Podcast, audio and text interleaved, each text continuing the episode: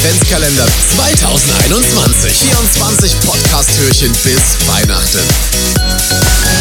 Schönen dritten Advent, hier ist Tobi Schagen. Dankeschön fürs Einschalten. Jawohl, es ist schon wieder Halbzeit auf dem Weg zu Weihnachten im Jahr 2021. Und ich wurde letztens mal gefragt, bevor wir zum heutigen Thema eigentlich kommen, ähm, wieso eigentlich diese Glöckchen im Intro da klingen. Diese hier. Und ich muss sagen, die Inspiration dazu kam tatsächlich letztes Jahr. Ähm, als wir den ersten Hochzeitspodcast äh, Adventskalender gemacht haben und ich ähm, dann irgendwann mal so angefangen habe, Weihnachtsmusik zu hören und da bin ich irgendwann hängen geblieben bei Dezemberträume von Rolf Zukowski und dort heißt es Weihnachten was war das noch? War Licht und Glockenklang und dann hört man auch so ein Glöckchen, so ein Dreiklang. Und da dachte ich, okay, das brauche ich auch. Ähm, deswegen haben wir den Dreiklang in der Show übrigens und sind auch so auf die Idee gekommen, das Ganze hier zu implementieren. Gut, also eigentlich das Thema der Show. Warum bin oder wie bin ich eigentlich DJ geworden? Das ist immer so in äh, Hochzeitsvorgesprächen der Punkt, wenn Brautpaare irgendwas noch aus Höflichkeit fragen wollen, aber nicht mehr wissen, was sie fragen sollen. Dann kommt mal die Frage, Tobi, wie bist du eigentlich DJ geworden? Und da das jetzt eine etwas längere Geschichte wird, würde ich sagen, wechseln wir mal ganz, ganz kurz die Musik.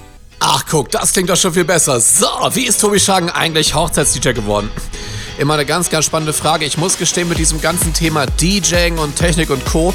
habe ich mich tatsächlich schon in der Schule mit auseinandergesetzt. Ähm, als ich früher in Essen zur Schule gegangen bin, ähm, war ich irgendwann in so einer, ich wir es mal, Technik AG. Wir haben so die ganzen Musicals und Theateraufführungen bei uns in der Schule betreut.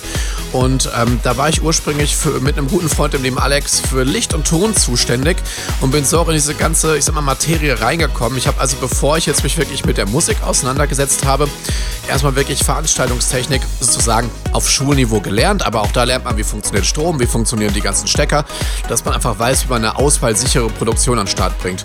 Zeitgleich habe ich tatsächlich über zehn Jahre Akkordeon gespielt beim ersten Essen Akkordeonorchester, damals noch im Jugendorchester oder Nachwuchsorchester.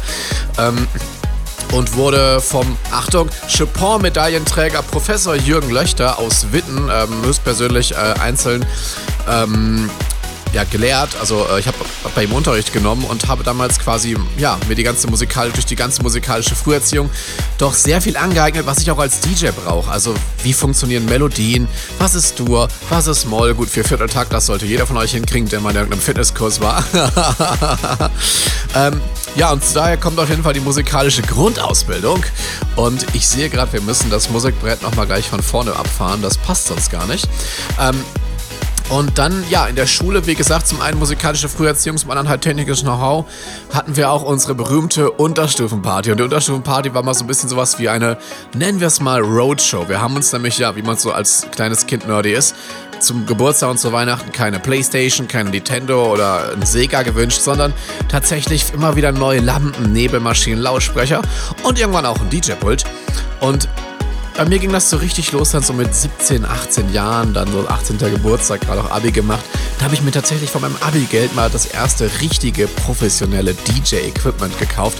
Ähm, von unbezahlte Werbung Pioneer DJ, das war damals, das ist eigentlich auch heute so, ähm, wirklich der der ähm, Marktführer für professionelles DJ-Equipment, was auch wirklich hält, muss man sagen. Und ähm, dann habe ich damals angefangen, ganz, ganz viele 18. Geburtstage zu bespielen. Also der klassische 18. besteht daraus, dass halt alle um 21 Uhr kommen, sich die Kante geben und um 3 Uhr ist es vorbei und man hat auf dem Boden ganz viele Bierleichen und dann darf der Tobi den ganzen Mist wieder raustragen und damals noch ähm, mit so einem Seat Leon, das ist so wie ein, also das ist ein Auto auf Golfbasis, da hat man dann so alles in den Kofferraum reingeschleppt, hat dann da tonnenweise Macken noch reingehauen aber da habe ich meine ersten Partys gespielt und damals ähm, lief das eigentlich noch sehr viel mit CDs tatsächlich und weniger mit ähm, der Unterstützung eines Computers. Und ähm, ich habe damals unheimlich viel House gespielt. Also wenn du dich jetzt mal so ein bisschen zurückerinnerst, ähm, damals waren so Songs aktuell wie Do It All Night von ähm, Darius und Finlay. Ähm, der Bra-Song, würde Rob Green jetzt sagen, ähm, kam raus, nämlich äh, Fede Legrand and Ida Call Let Me Think About It. Bob Sinclair Rock This Party war damals immer gesetzt, genauso wie Pink Get This Party Started. Und auch so ähm, Kollegen wie Finger und Cardinal mit, äh, die mit dem roten Halsband. Und äh, Svetlana kam damals total auf. Avicii hieß noch äh, Tim Berg, My Feelings for You. Ich liebe diese Nummer, muss ich sagen.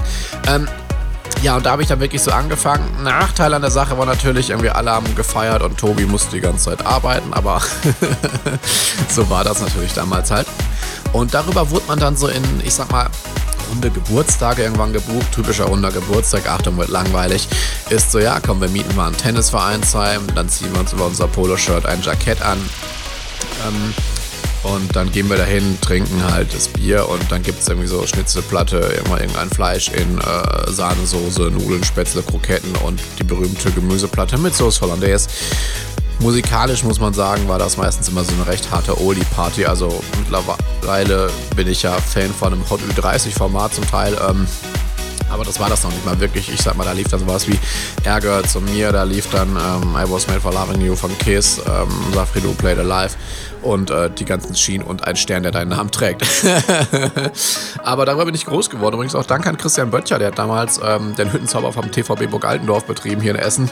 Ähm, einer meiner ersten Förderer, muss man sagen. Also außerhalb der Familie, die wir es natürlich immer cool fanden. Ähm, da sich das so durchzuwirken, der mich geglaubt hat und quasi mein erster Gastronom, der mich empfohlen hat. Also liebe Grüße an dich. Heute betreibst du die Station B auch in Burg Altendorf, also wirklich einen alten, alten Burg Altendorfer Jungen. Ich muss mal wieder rüberfahren und auf jeden Fall da eine Frikandel oder eine Frikadelle essen oder ein Schnitzelchen. Also, Dankeschön, Christian. Ähm, und ähm, danke auch an meinen ja, Papa, der damals immer mir auch sein Auto zur Verfügung gestellt hat, was ich, wie gesagt, dann verschrammt habe, weil damals, naja, der kleine Tobi hat noch kein eigenes Auto gehabt. Ähm, waren auf jeden Fall coole Zeiten damals. Ähm, ja, und dann wurde ich irgendwann wirklich so als, ich sag mal, Ersatz auf eine Hochzeit gebucht. Ähm, und dachte so, oh Gott, oh Gott, Hochzeit, wie geht denn das? Und kann ich ja gar nicht.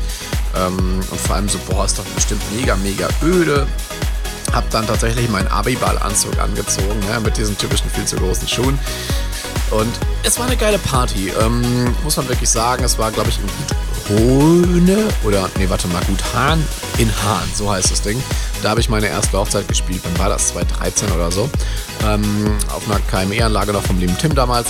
Und ähm, dann ging das so los und tatsächlich ähm, mit immer mehr Partys auch. Ich war Kleingewerbebetreibender damals und ähm, so richtig hochgefahren habe ich es dann, als ich meine Ausbildung beendet hatte. Ich habe damals ähm, Kaufmann für Spedition Logistik gelernt.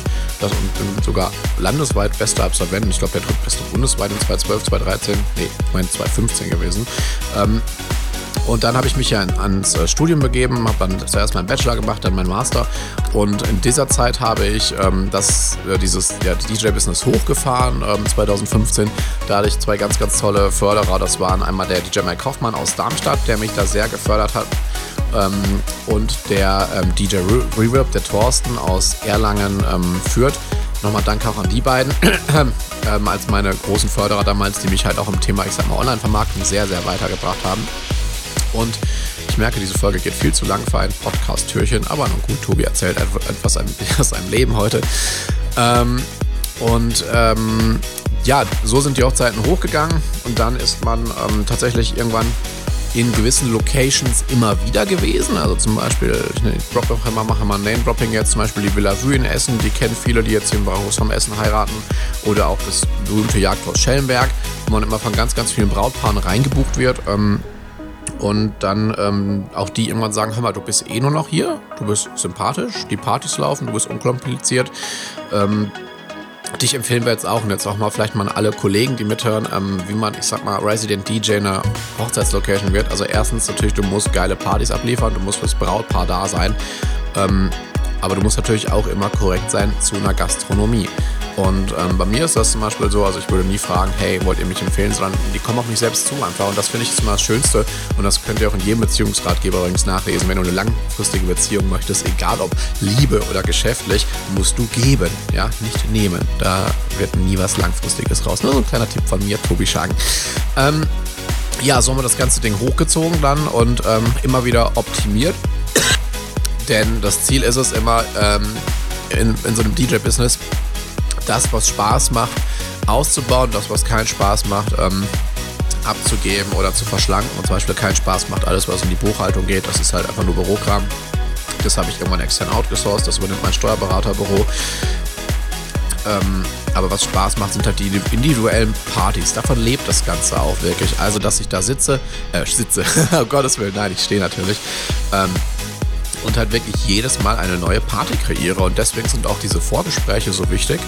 Und ähm, das ist auch, ja, äh, der Grund, warum ich halt sage, hey, wir müssen auf jeden Fall erst quatschen, bevor ihr ein Angebot bekommt. Also ihr könnt gerne eine Preisindikation haben, wenn ihr wissen wollt, okay, können wir uns das Engagement leisten. Beziehungsweise, was schöner klingt, ist es halt in dem, was wir ausgeben wollen für die Stimmung, wenn wir Tobi haben wollen. Ähm, das dazu, aber ähm, ja. So, ich würde sagen, ich habe noch viel zu viel zu erzählen. Wir machen das morgen mal im zweiten Teil weiter. Gute Nacht. Tobi Schagen Adventskalender 2021. 24 Podcast-Türchen bis Weihnachten.